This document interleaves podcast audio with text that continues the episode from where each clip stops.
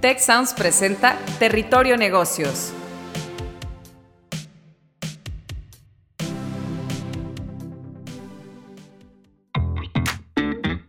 Ahora entramos a Territorio Negocios. Un espacio de diálogo y reflexión sobre las nuevas tendencias y transformaciones de los negocios en México, América Latina y el mundo. Yo soy Alicia Galindo. Yo soy Jaime Martínez y te damos la bienvenida al podcast de EGADE Business School y la Escuela de Negocios del Tecnológico de Monterrey.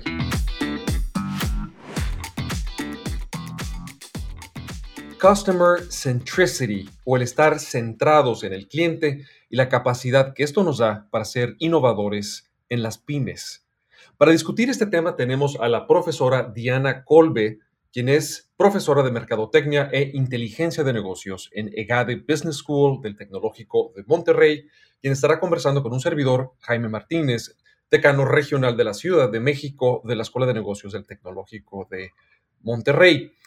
Uno de los grandes retos para las organizaciones en esta época es centrarse en el cliente, en el usuario o la usuaria o el beneficiario y desde ahí transformar toda la manera de operar de la organización, potenciando a los colaboradores, agilizando procesos y brindando herramientas tecnológicas para que, en efecto, la organización pueda gravitar, girar en torno a ese cliente. Una implicación, por supuesto, de este enfoque en el cliente es la adquisición, evaluación, el uso de la información o de la data sobre esas necesidades de los clientes y poder utilizar la información para diseñar estrategias reales que hagan una diferencia en la competitividad de la organización. Las empresas mexicanas de todo tamaño pueden beneficiarse de la implementación de sistemas de inteligencia de negocios que en ese sentido les ayuden a conocer mejor a sus clientes y traducir ese conocimiento en nuevos productos, servicios, innovaciones, en las características del producto del servicio o en los propios procesos de la empresa. Y sin duda, esta capacidad pues, es una gran clave para la diferenciación, y que las empresas puedan salir de una competencia basada meramente en precio y cada vez más en una verdadera innovación, en una verdadera experiencia del cliente y en el, valor finalmente que se le brinda a él o a ella. Y para de nuevo discutir este tema, pues tenemos a, a Diana y me encantaría, Diana, comenzar con pues una primera pregunta para, arrancar la conversación, que es cómo pueden las, sobre todo las pymes, no solamente las grandes empresas con mucha tecnología y muchos recursos, sino las pequeñas y medianas empresas, crear estrategias realmente centradas en el cliente, ¿no? Que es este paradigma del que tú nos hablas, que es el Customer Centricity. Claro que sí. Como bien dices, para todas las empresas es importante enfocarse en eh, Customer Centricity, que es realmente parte de, la orientación al mercado. Pero sí se ha detectado que sobre todo la vertiente de Customer Centricity juega un rol muy importante a la hora de crear estrategias. Entonces, ¿cómo pueden crear las pymes esas estrategias centradas en el cliente? Pues antes que nada, tienen que situar al cliente en el núcleo central de sus estrategias empresariales. Eso con el fin de crear valor, Customer Centricity se refiere a la adquisición, la evaluación y el uso de la información sobre las necesidades de los clientes. Eso quiere decir que la base de cada estrategia centrada en el cliente es la transformación de datos en información, en insights, que permiten diferenciar los productos o los servicios de los de la competencia. Customer Centricity permite entender y satisfacer las necesidades de los clientes mejor que cualquier otro competidor. Lo importante de todo eso es que no sea solo una cuestión reactiva, sino que también hay una componente proactiva, es decir, prever ciertas tendencias y cambios de comportamientos de los clientes. En segundo lugar, tenemos que reconocer la importancia vital de la información y el conocimiento en la organización. ¿Cómo pueden las pymes crear estos insights? Es importante crear un sistema de recopilación y análisis de información sobre el mercado y el cliente. Lo ideal, obviamente, es tener una persona o todo un equipo que se dedica a esa tarea. Bien sabemos que eso muchas veces es difícil, sobre todo si se trata de pymes, ¿no? Donde tenemos eh, unos recursos un poquito mm, pues, más limitados y pues las pymes que se caracterizan sobre todo por eh, sus empleados, ¿no? que son, es un número eh, limitado. ¿no? Em, hoy en día se puede hacer uso de tecnologías eh, de una manera pues mucho más sencilla, ¿no? mucho más rápida, que nos permiten analizar el comportamiento de los clientes, por ejemplo, eso podría ser en redes sociales, analizar los comentarios de los online reviews, ¿no? En ciertas plataformas como pueden ser Facebook, como pueden ser em, Instagram o Amazon. Eh, y esa, esa información realmente ya nos permite pues analizar como ciertas eh, motivaciones que pueden tener los clientes, eh, pain points, ¿no? los gains que tienen los clientes entonces, eso es, muy importante a la hora de, crear las estrategias. Y en tercer lugar, y eso también es bastante eh, importante y muchas veces em, no se lleva tanto a cabo o se, se olvida en las empresas, es considerar la necesidad de coordinar las actividades de marketing con el resto de las funciones de la organización, justamente para poder ofrecer este valor al cliente, ¿no?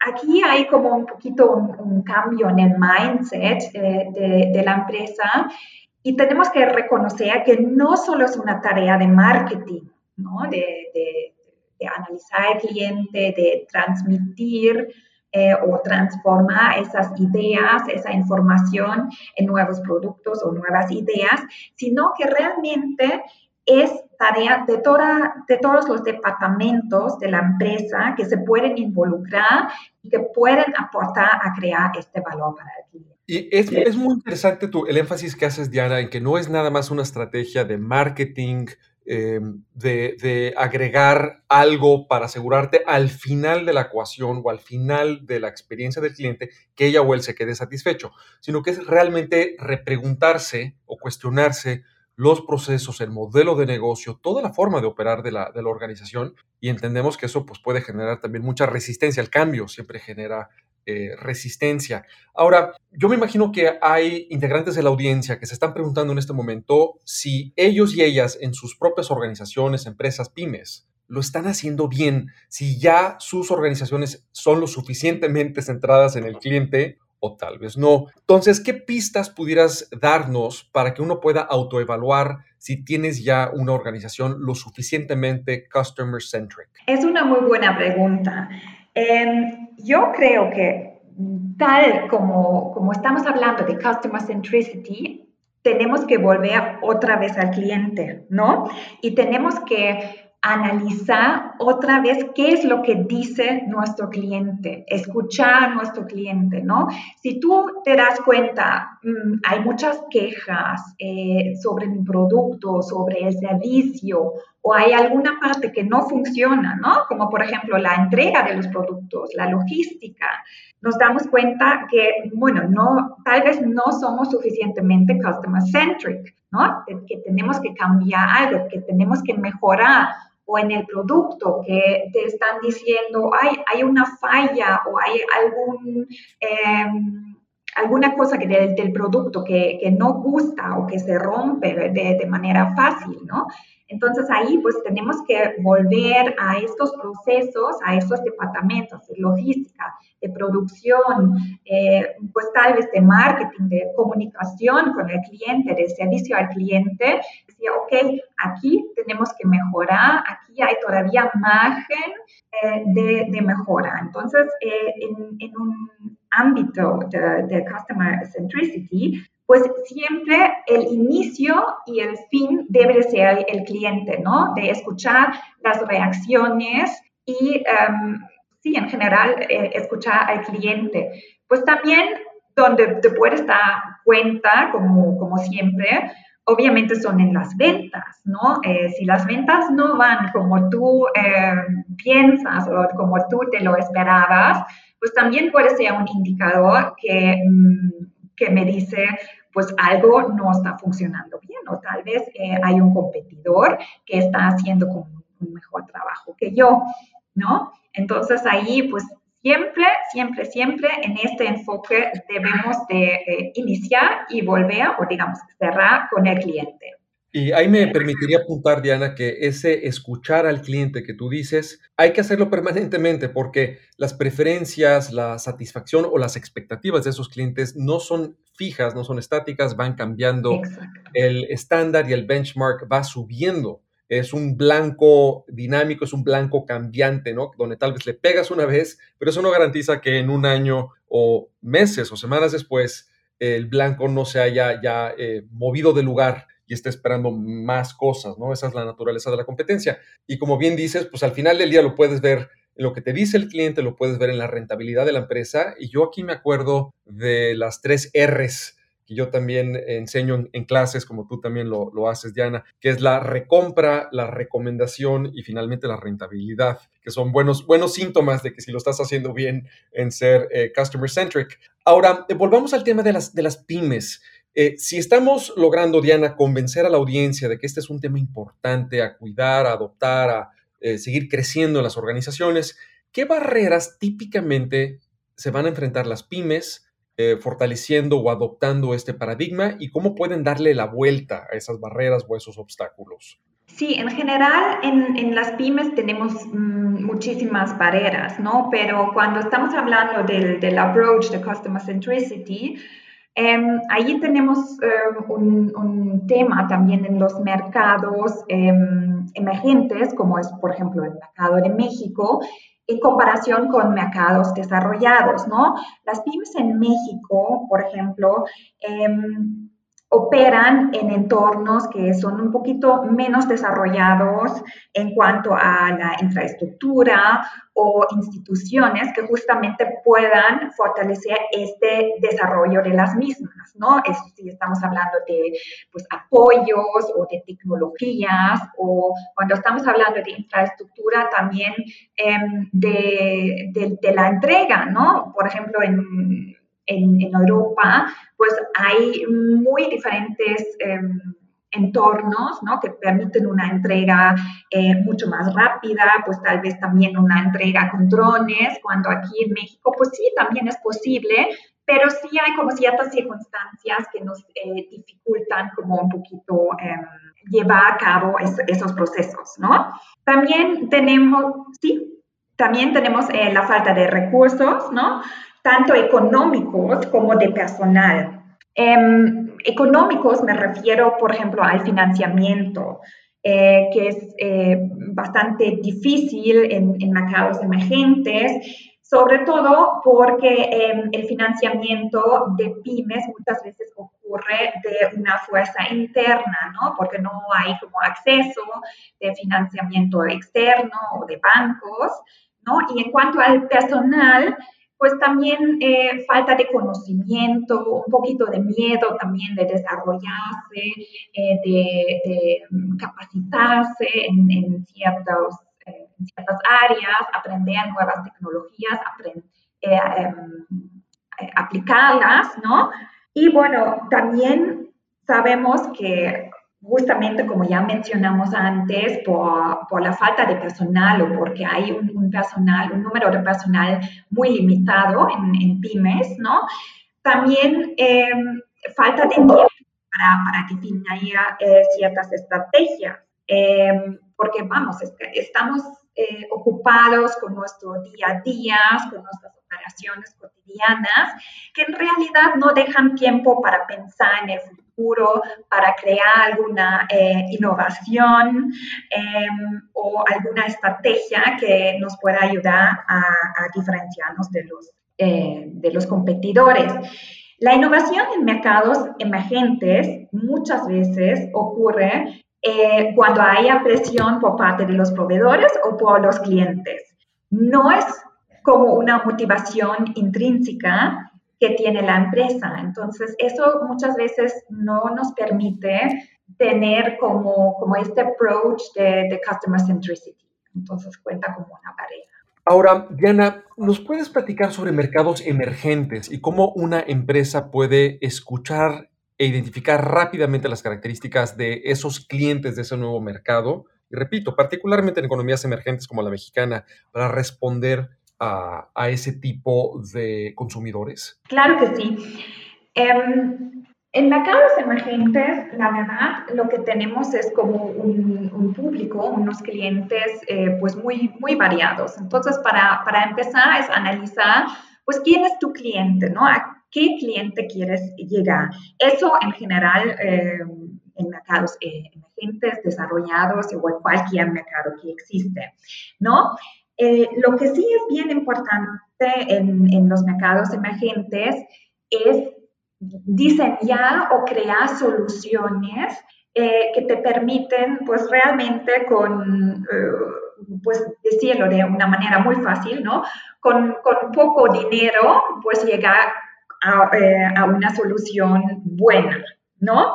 Entonces eso es como una característica que tienen los mercados emergentes, porque realmente como hay em, una restricción en los recursos, pues que te puede permitir ¿no? llegar a una solución buena y em, diferenciarte de cierta manera de tus competidores.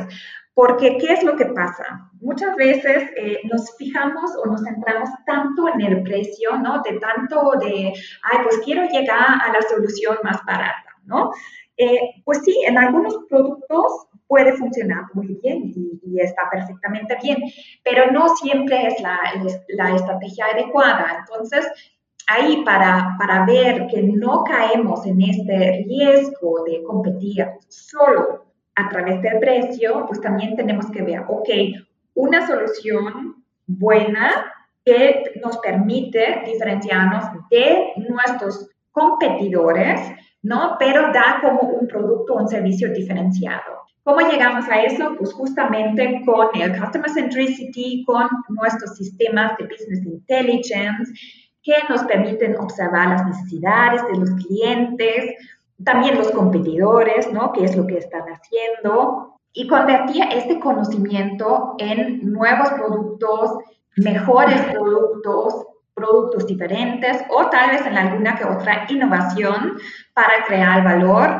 y eh, no competía solamente a través de... De acuerdo, y efectivamente la, la demanda, aún en mercados de commodities, eh, es interesante ver cómo poco a poco la demanda se vuelve cada vez más em, elástica, en el sentido de que la experiencia del cliente y la manera en la que respondemos a el valor y el incluso el sabor de boca, por así decir, que se lleva ese cliente, ya sea una persona o una institución, eh, contribuye mucho al interés por volver a comprarnos. Y eso es como muchas empresas están buscando descomoditizarse, ¿no? Estás compitiendo en un mercado ya muy comoditizado, es decir, donde el precio es el factor más importante y hay ya mucha competencia, los márgenes son pequeños, pero si logras agregarle a ese producto algún servicio que eh, eh, le genere valor a la experiencia de compra o sorprenda al usuario o haga de alguna manera su experiencia de adquisición, de instalación, de uso posterior del producto más sencillo,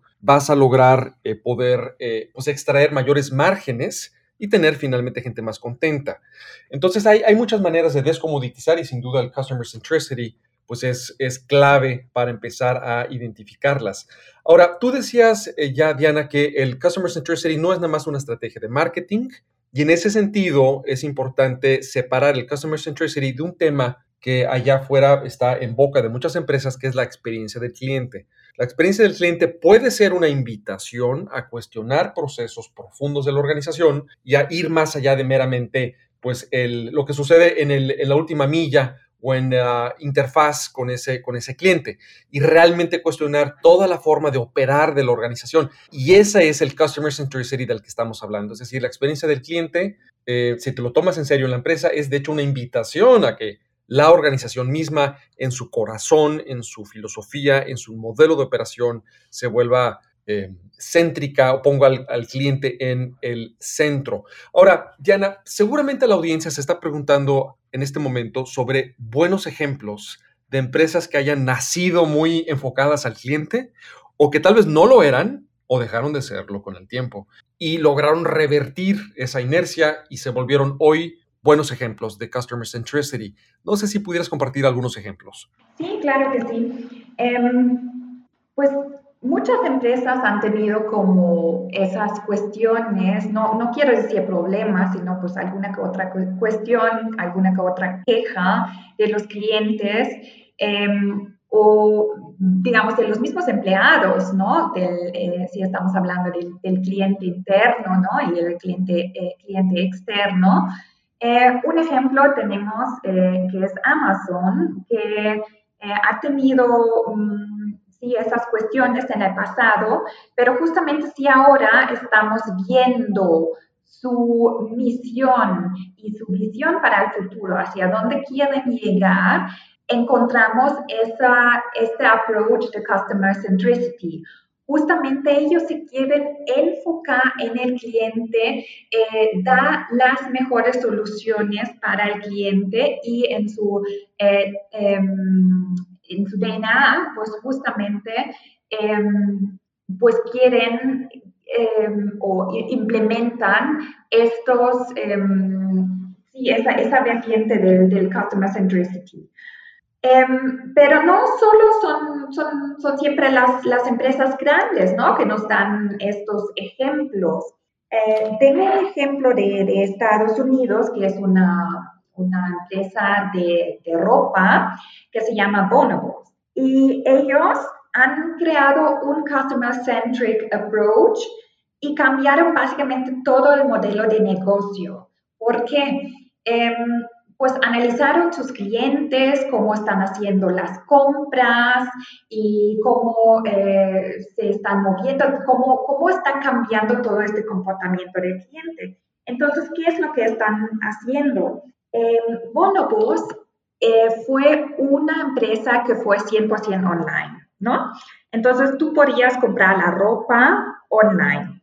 Pero claro, se dieron cuenta con todo este tema de, de la unicanalidad, ¿no? Que también hay que estar en los canales digitales, pero también en el canal físico para crear justamente esa experiencia para el cliente entonces se dieron cuenta, mm, ¿sabes qué? Tenemos que cambiar de este approach de 100% digital a un approach que es pues canal. Pero en lugar de poner simplemente tiendas, lo que hicieron es eh, poner showrooms. Es decir, que el cliente ahora pues puede ir a la tienda, se puede probar el producto, puede ver cómo le queda y puede realizar la compra, pero no pues se lleva el producto a su casa. Si no, pues ahí tienes como ciertos eh, tablets, iPads, ¿no?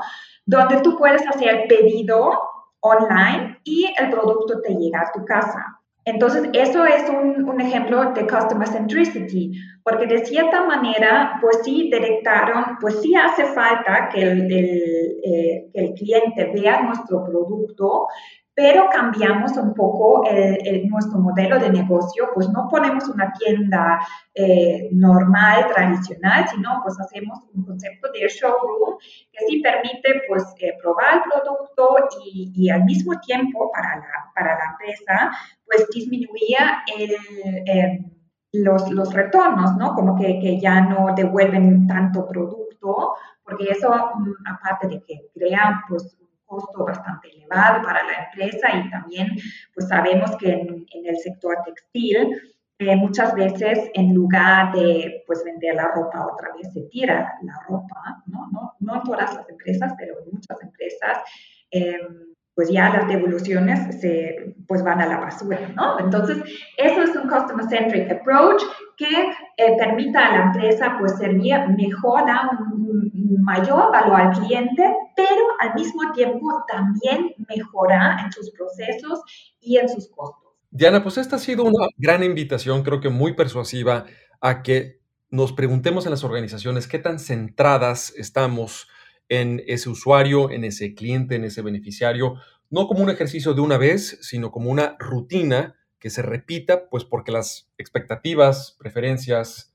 y la competencia que hay por nuestros clientes eh, no termina. Eh, es también una invitación a la transformación digital, al uso, a la generación de la data y el uso de la data, para de ahí derivar, como tú bien lo dices, Diana, insights, eh, la posibilidad de diseñar estrategias, experiencias, maneras de atender, incluso de sorprender al cliente que finalmente se traduzca no solamente en una gran satisfacción de ella o de él, sino en la recompra, en la recomendación y finalmente en una mayor rentabilidad. Es eh, también una invitación, tú ya lo mencionaste, a la omnicanalidad, que es decir, que sin importar si tienes un showroom, como con este ejemplo que nos dabas, o estás atendiendo a la gente por redes sociales, algún sitio de internet, un call center, como quiera que sea, todas esas ventanillas, por así decir, están conectadas, se hablan entre sí y no importa en qué momento retomes la conversación, no se pierde el hilo de esa plática y esa interacción y la empresa te reconoce, sabe tus gustos, tiene tu historial de compra y te puede personalizar también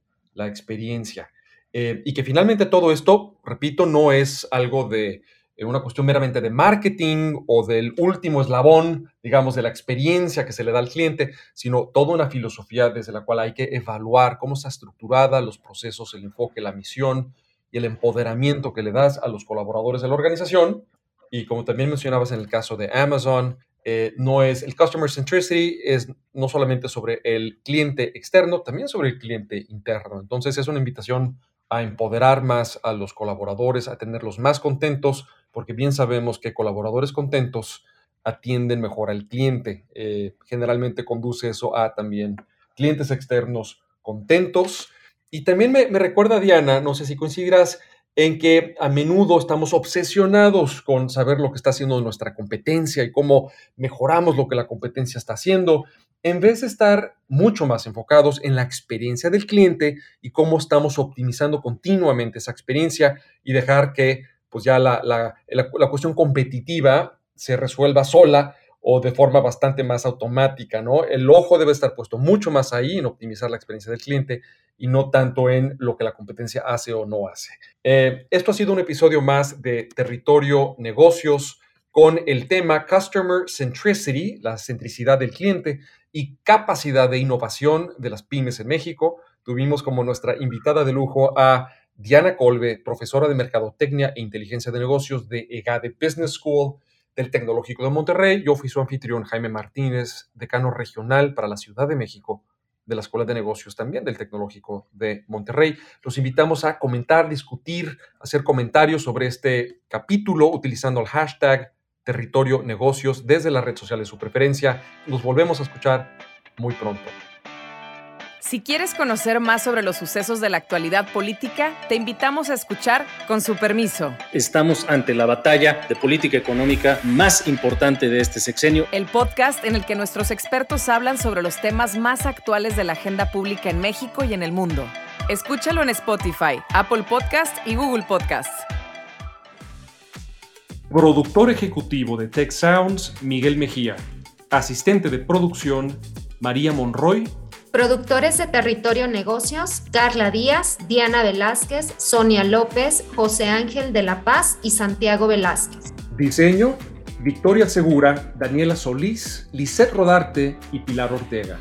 Postproducción, Max Pérez, Marcelo Segura y Sergio Chávez. Los invitamos a escuchar el siguiente episodio de Territorio Negocios y el resto de los programas de Tech Sounds en Spotify, Apple Podcast, Google Podcast y en tech.mx diagonal tech-medio sounds.